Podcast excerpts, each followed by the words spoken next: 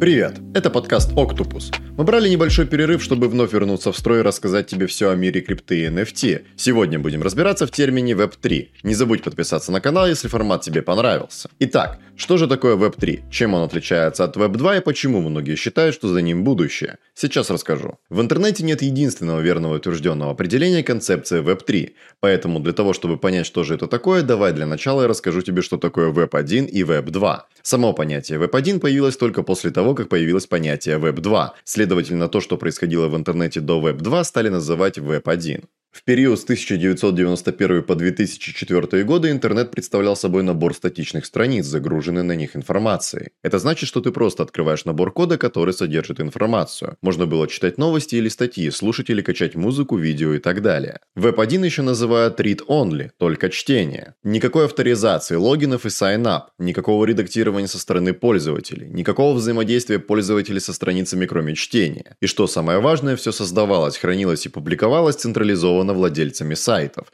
поэтому потреблять можно было только то, что они посчитают нужным. Это можно сравнить с большой библиотекой, куда вы приходите и имеете возможность только читать те книги, которые там есть. Никакого взаимодействия. Read only.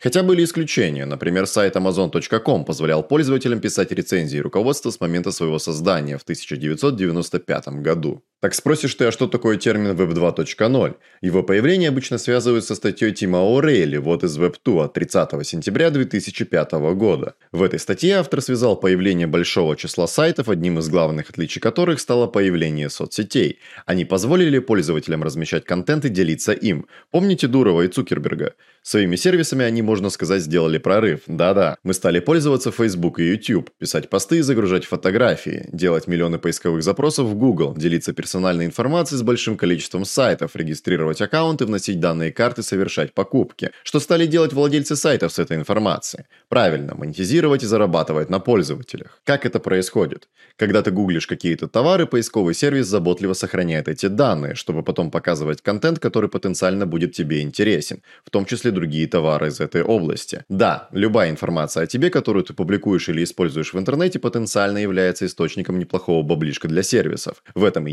недостаток Web 2.0 и его прелесть. Web 2.0 также называют эрой таргетированной рекламы и недостатка приватности. В то же время мы сами радостно делимся персональной информацией, чтобы пользоваться всеми благами капиталистического мира, соцсети, интернет-магазины и так далее. А еще минус концепта Web 2.0 в том, что контент или информация, которой ты делишься, может быть в любой момент удалена или взломана, если она не соответствует общепринятым правилам или представляет слишком большую ценность. Так, например, пару лет назад была громкая дискуссия по поводу удаления аккаунта Дональда Трампа в Твиттере за призывы к бунтам после его поражения на президентских выборах. Так что концепты Web 2.0 и свобода слова – два параллельных термина, а параллельные прямые, как известно, не пересекаются. Так что с развитием технологий стало очевидно, что Web 2.0 нуждается в апгрейде, поэтому на арену выходит понятие Web 3.0. Web 3.0 формируется прямо сейчас, пока ты слушаешь этот подкаст. Основной концепт Web 3.0 – это новая эра развития интернета, в которой, скорее всего, будут использовать блокчейн-технологии и прочие инструменты децентрализации вроде DAO. Почему скорее всего? Потому что никто не знает, какая именно технология будет беспристрастно модерировать контент, какой это будет блокчейн или блокчейны, как они будут взаимодействовать между собой. Так много вопросов и так мало ответов. Концепция Web 3.0 выходит далеко за рамки интернета и полноценно проникает в реальный мир. Это попытка изменить финансовую систему и принципы взаимодействия между людьми, сформировать новые правила работы компании и построить совершенно новый мир. Автор концепции Web 3.0 Тим О'Рейли даже предложил определять Web 3.0 как взаимодействие интернета с физическим миром. Но давай пройдемся по тем особенностям Web 3, которые известны на данный момент. Во-первых, Web 3.0 будет жить не на централизованных серверах, которые принадлежат конкретным людям или компаниям. Это будет распределенная база данных, которая будет храниться на специальных узлах-нодах, причем каждый желающий может стать владельцем ноды. Этот способ поможет исключить влияние компании и исключит возможность единолично удалить какой-то контент, потому что копия базы данных будет находиться у тысяч пользователей. Приложения Apps превратятся в децентрализованные приложения DApps. Звучит сложно, да? Давай объясню на пальцах. Возьмем тот же Facebook. Если в мире Web 2.0 компания, владелец соцсети Meta захочет удалить контент, она это сделает, так как владеет сервисом. Web 3.0 контент удалить не получится, так как он будет распределен по нодам, а блокчейн откажет в проведении транзакции.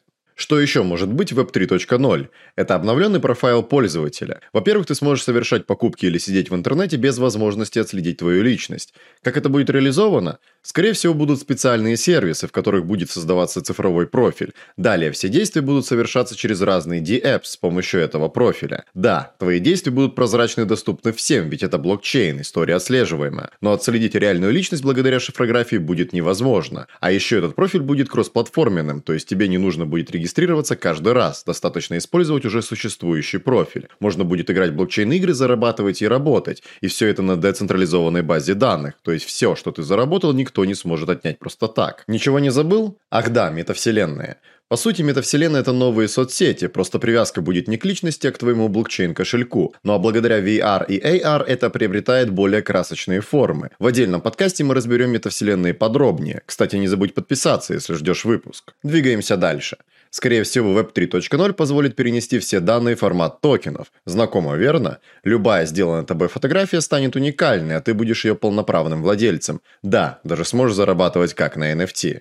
Возьмем тот же Инстаграм, например. Если Web 2.0 компания Meta, владелец Инстаграм захочет по каким-то своим соображениям удалить ваш аккаунт со всеми фотографиями, они смогут это сделать, поскольку имеют контроль над сервером. Web 3.0 копия базы данных будет находиться на большом количестве нод. Если кто-то попробует единолично что-то удалить, это будет конфликтовать с остальными узлами, и блокчейн отвергнет это удаление. Неужели нас ждет свобода слова, спросишь ты? Нет, увы, не ждет. Модерация контента определенно будет, просто скорее всего она будет демократизирована, ведь Web 3.0 предполагает, что все организации, компании, сервисы и приложения представляют собой DAO – децентрализованные автономные организации. В них нет SEO или совета директоров, у них есть пользователи, которые имеют право голоса. Именно DAO путем голосования будет определять тарифную сетку редакционную политику, размер вознаграждений и наказаний. Эх, конечно, это все круто, технологии, технологии, а теперь вернемся в реальность. Переход к Web 3.0 – дело затяжное и трудное, ведь нужно пересмотреть весь стек интернета, перейти с общепринятых протоколов шифрования на новые децентрализованные рельсы, изменить схему управления компаниями и DAO-проектами.